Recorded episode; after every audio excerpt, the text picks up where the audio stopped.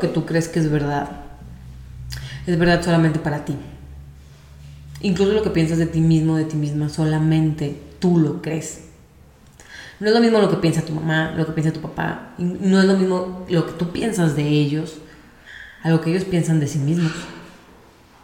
Y es que cada uno de nosotros somos soñadores individuales. Cada uno tenemos nuestro propio sueño personal. Y aunque podamos tener una relación en la que finjamos que tenemos el mismo sueño, la realidad es que no es así. Somos seres individuales, cada uno con formas de pensar muy distintas, con un sistema de creencias muy diferente. Así sea entre hermanos, si hayas tenido los mismos padres, hayas tenido el mismo sistema educativo, la forma en la que tú lo interpretaste, en lo que tú integraste toda esa información, va a depender del sueño que tú estés creando el día de hoy. Así que sí, podemos fingir en las relaciones, por ejemplo, de pareja, que tenemos el mismo sueño. Sin embargo, no lo es. Y una vez que aceptas esto, una vez que aceptas que en una relación son dos soñadores con sueños muy distintos, te vas a poder liberar. ¿Por qué? Porque vas a aceptarlo. Tienes que aceptar que cada uno de nosotros somos diferentes a ti. Tienes que comenzar a reconocer los sueños individuales de cada uno y a reconocer tu propio sueño, por supuesto, y darte cuenta que no está en tus manos el controlar el sueño de otra persona. Y una vez que ya comprendiste esto, que somos soñadores individuales, independientemente del tipo de relación que lleves con, con la persona en la que ahorita estás pensando o las personas que ahorita estás pensando, tienes que saber algo muy importante. Nuestros sueños se componen de emociones, se van construyendo gracias a las emociones. Y estas emociones vierten de dos principales fuentes, el miedo y el amor. Desgraciadamente, en esta humanidad, la mayoría de las relaciones están compuestas en su mayor porcentaje por miedo. Podría decirse que un 95% es miedo y un 5% es el amor. Ah, sí, estamos bastante jodidos, podría decirse, pero aquí lo importante es hacerlo consciente y aprender a distinguir, porque tú me podrás decir, no es cierto, yo amo incondicionalmente a esta persona, a mi hijo, a mi hija, a mis padres. Pues ahorita te traigo una lista, por así decirlo, para que compares lo que es en realidad una relación basada en amor versus una relación basada en miedo. Y bueno, comencemos con la lista, porque está bastante interesante y me hizo reflexionar mucho. Una relación basada en amor no existen obligaciones haces las cosas por el simple hecho de que te da placer hacerlas. A diferencia de una relación basada en el miedo, en el miedo actuamos por el tengo que. Al momento en el que tú ya en tu cerebro implantas este tengo que, generas una resistencia. Porque al momento que te dicen tienes que hacer esto o está implícito en la relación que tienes que hacer X cosa, híjole, empezamos a resistir. Y es donde empieza el dolor y el sufrimiento una relación en amor no existen las expectativas. Y esto yo sé que es algo muy trillado, pero es real. Como no esperas nada, si no pasa nada, no pasa nada. Literalmente, no hay el drama. De diferencia, cuando estamos en una relación en miedo, creamos miles de expectativas. Y como estamos en esta misma vibración del tenemos que, del debo que, entonces yo creo que debo hacer cierto tipo de cosas y luego espero que tú las hagas tengo las expectativas de que hagas lo mismo que yo estoy haciendo o creo que tú debes de hacer X o Z cosa porque espero eso de ti para entonces yo no tener miedo y sentirme segura, sentirme seguro. Ojo, cero expectativas. En una relación basada en amor hay respeto. Te respeto por quien eres y como te respeto, no intento controlarte. A diferencia de una relación basada en miedo, no hay respeto y no te respeto a tal grado que muchas veces no te dejo tomar tus propias decisiones. Creo que no eres capaz de tomar tus decisiones, por lo tanto, yo las tomo por ti. Y ahí ya te estoy controlando y te estoy faltando el respeto. En una relación basada en amor, existe la compasión. No la lástima, la compasión.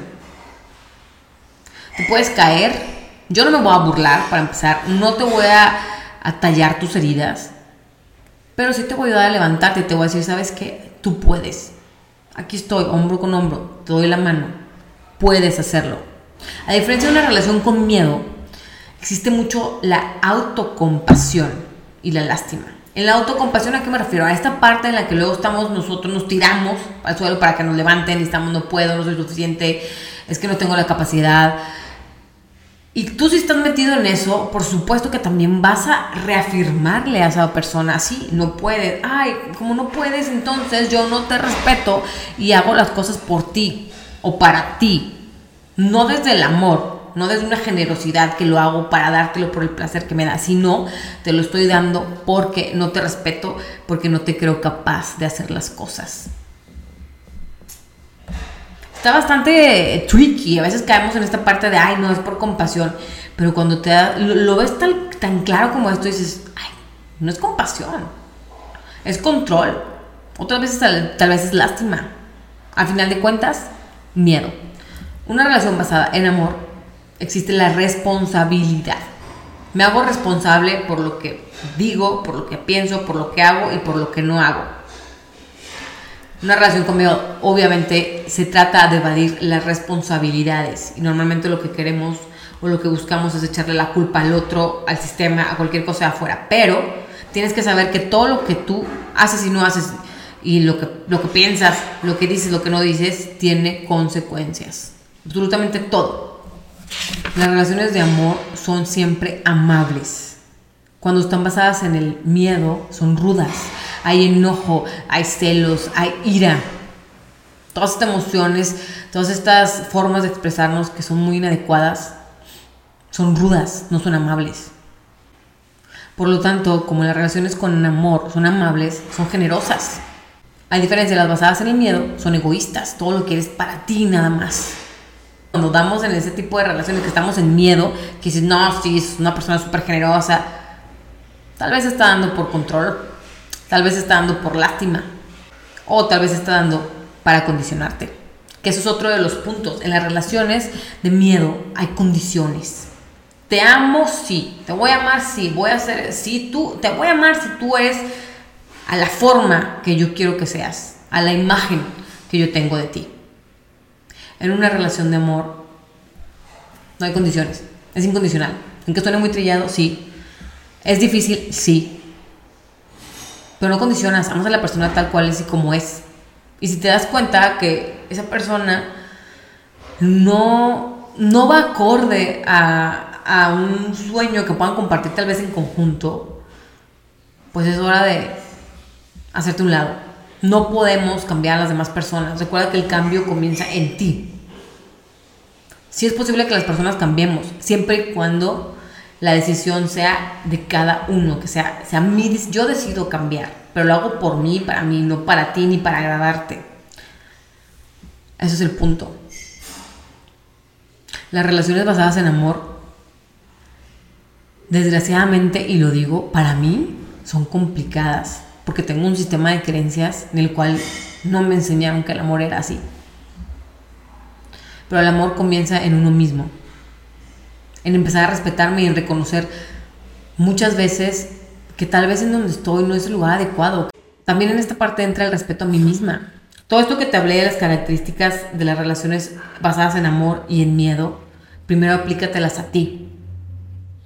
¿Me estoy amando con amor o me estoy amando con miedo? ¿Me estoy condicionando? ¿Me estoy respetando? ¿Estoy siendo amable conmigo?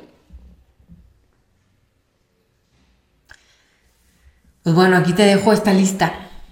Escríbela, servirá, está, está bastante interesante. O la puedes encontrar como, ya bien sabes, estamos hablando del libro de la maestra del amor del doctor Miguel Ruiz. Y me parece esencial que se propague esto, ¿no? Que, que, empecemos a despertar y a reconocer lo que estamos viviendo, que son tiempos en los que estamos vibrando más en miedo, no en amor. Busquemos vibrar en amor, busquemos cultivar relaciones basadas realmente en amor. Que tengas un excelente y bendecido día. Gracias, gracias, gracias por estarme escuchando. Nos vemos el próximo jueves.